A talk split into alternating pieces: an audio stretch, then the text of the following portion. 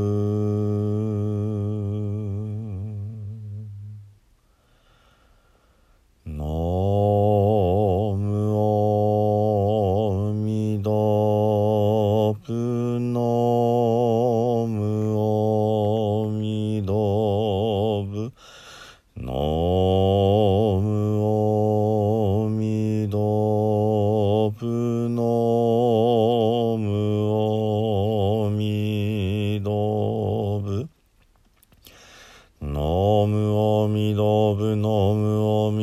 ぶのむおみどぶのむおみどぶのむおみどぶのむおみどぶのむおみどぶのむおみどおみどみどみどみどみどみどみどおみどみどみどみどおみどアミダブアミダブナムアミダブツ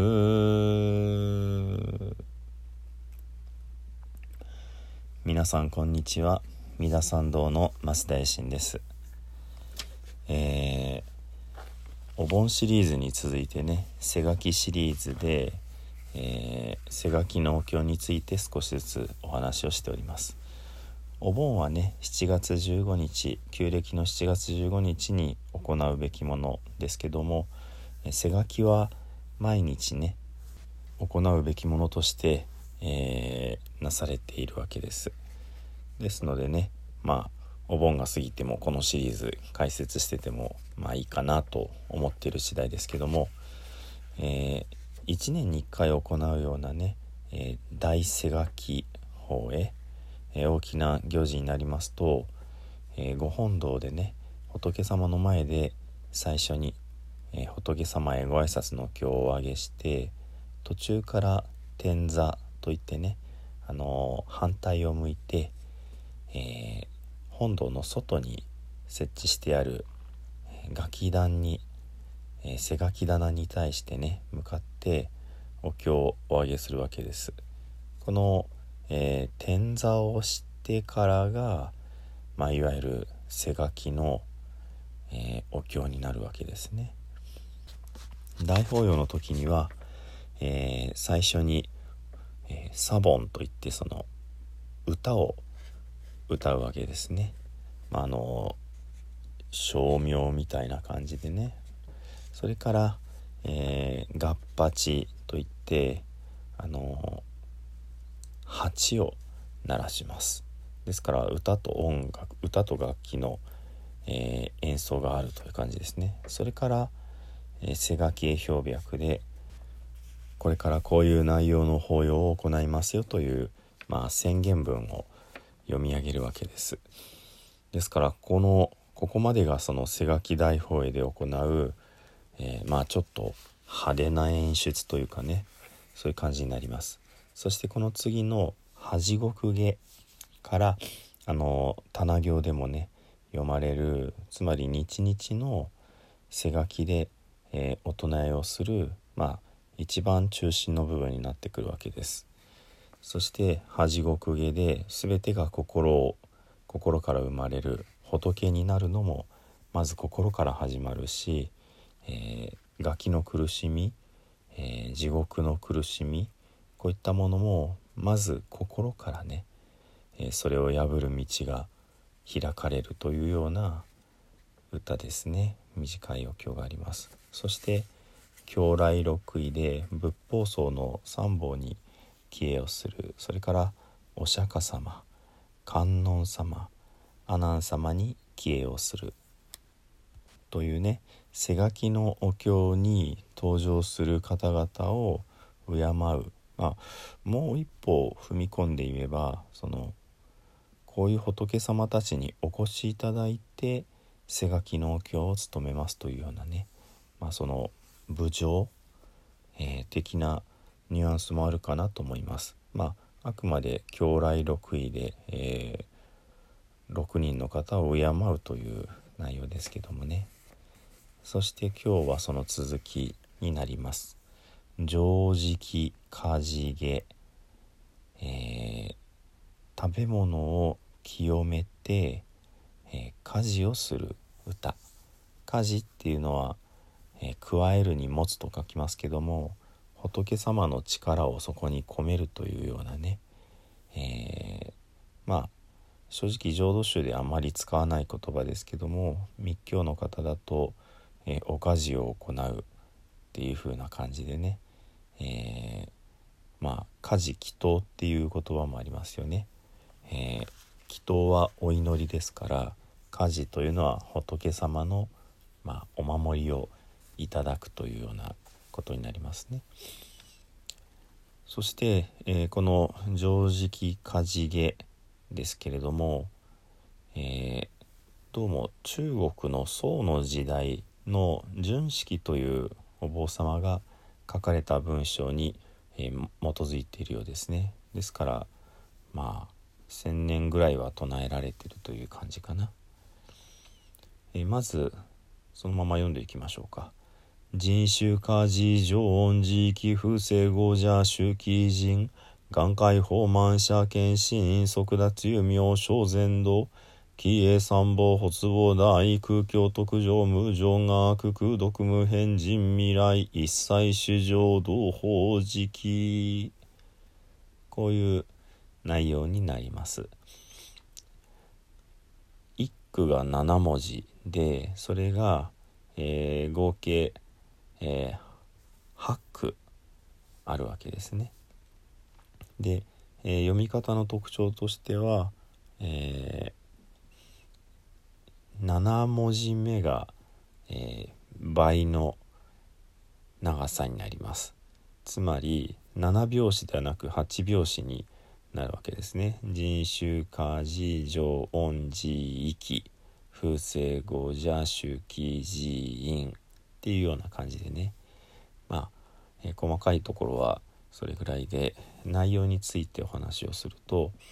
えー、人種家事常温時期、えー、神様の神に呪文の呪と書いていますけどもこの場合人っていうのは偉人力、えー、威力のある凄まじい力というような意味ですので人種で、えー、すごい呪文ということですね。すごい呪文でお家事をして、えー、常温時期、えー、飲み物食べ物を清めますということです。ですので、えー、まあ返事記だらにといってね、あのー、楽器の経え面年楽器経円句楽器経に両方に出てきた「えー、ノーマクサラバタターギャターバロキテオンサンバラサンバラウン」というね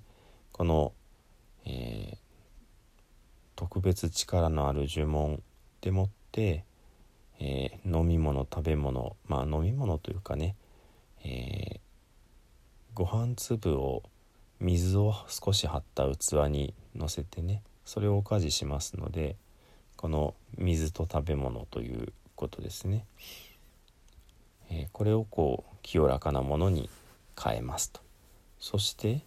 風星語じゃ周期人あまねく施す、えー、ゴージャの数の鬼人に鬼の神と書きます。でここでの神は、えー、魂という意味ですね。でここでの鬼は亡くなった方の、えー、まあ霊魂ということなので、えー、鬼人というのは、まあ、亡くなられた方という意味ですね。鬼の神っていうとまるで漫画に出てくるようなねなんかすごい怖い敵みたいな感じに聞こえるかもしれませんが、えー、漢字には一つ一ついろんな意味を持っています。で今あまり、意識されない意味もね、えー、ありますしそれがお経の中では今とは違う文脈で使われてたりもしますので、えー、注意が必要です。ゴージャ種ですので、まあ、ガンジス川の砂粒の数ぐらいのということになりますのですごい数ですね。あまねく、えー、数限りない数の亡者の魂に施しをしますと。そして、えー、眼界傍慢シ検診願わくはみんなが、えー、傲慢飽きて満ちるお腹いっぱいになって、えー、シャー検診、えー、検診を捨てるように。剣ってのは物惜しみですね。ですから物惜しみする心を捨てるように。眼界傍慢うん。棒っていうのは普段私法って呼んでますね。まあいいや。眼界法満者検診。えー、皆満ち足りてもう執着のね心を捨てますようにって。まあそのガキ道に落ちている状態というのはそもそも自分が、えー、満たされなくって、えー、苦しんでしがみついておられる状態ですのでまず自分が満たされてそれからそのうんすごい後悔というかねあの、物惜しみをしてガキ道に落ちてしまう心そのものも、えー、捨てられるようにということですね。そして即脱有妙正禅道、えー、速やかに脱する。どこかっていうと、えー、有名幽霊の幽に妙は明快明度の明ですね、えー、幽はかすかという意味があります。で妙というのは暗いという意味があります。ですのでまあうん暗いあの世という感じですかね、えー、これを脱して離れて小禅道生まれる良き道に。ですので、えー、満たされたガキ戸に落ちた方が速やかにその暗い悲しい世界から脱して良い道に生まれ変わることができるように。良い道というのはもちろん仏法の道ですね。そして帰依三宝発菩提、えー、三宝に帰依をして菩提を起こしますように、えー、仏法僧の3つの宝をね、えー、敬ってそれにこうまあ憧れてついていく、えー、こういう道にね入ってそして菩提悟りの心を起こせますように。そして苦境特上無常学、えー、苦境というのは極め終わってですからまあ、えー、究極の究極最後の最後ということですね、えー、特上得る。それからなる。無常学、えー、上のない悟り。ですね。ですのでこれ以上ない悟りを、えー、手に入れて、えー、身につけることができますように。で功徳無変人未来。その功徳も、えー、果てもなく未来もね、えー、尽きるまでありますようにですからその仏道修行に入っていい状態っていうのがいつまでも続きますようにずっとたくさん功徳が積めますようにということですね。まあ、えー、後戻りもしませんようにということですね。そして一切主情同法時期、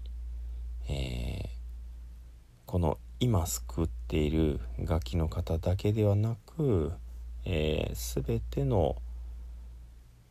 人々全ての命も、えー、同じくこの、えー、法の食べ物をね食べることができるように、えー、つまりこの呪文で素晴らしい呪文で家事をした食事を食べることでガキが救われました同じようにみんなもこの、えー、素晴らしい食べ物を食べてね、えー、悟りが得られますようにというような形で、まあ、あの最初と最後でこの統一感を持ってこの歌を終えているわけですね。もう一度ね「常識かじげ」えー、最初から、まあ、意味をざざっとねお話しすると、えー、すごい力を持った呪文で、えー、この食べ物飲み物を、え清らかに、え家事をして、えあまねく数限りない、え亡者たちにガキ道に落ちた亡者たちに施しをしますと。願わくはこのガキたちみんなが、えー、お腹いっぱい満たされて物惜しみの心を捨ててそして、えー、速やかにその悲しい暗いところから脱してね、えー、良き道に生まれることができますように。そして良き道仏道に入ってえ仏法僧の三宝をまず帰依しそして悟りを求めたいという心を起こして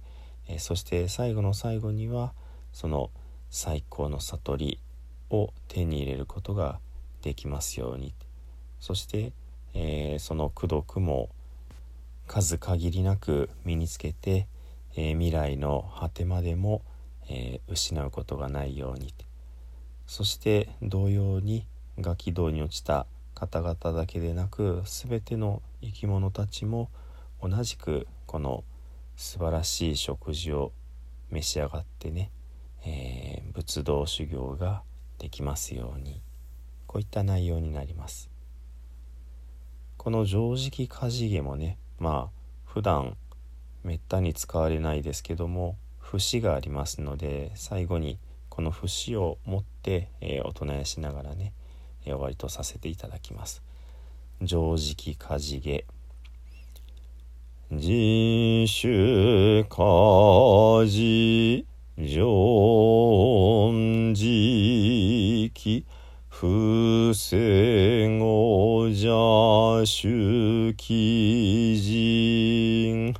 眼界法満者検診即夏有名小禅道喜恵三宝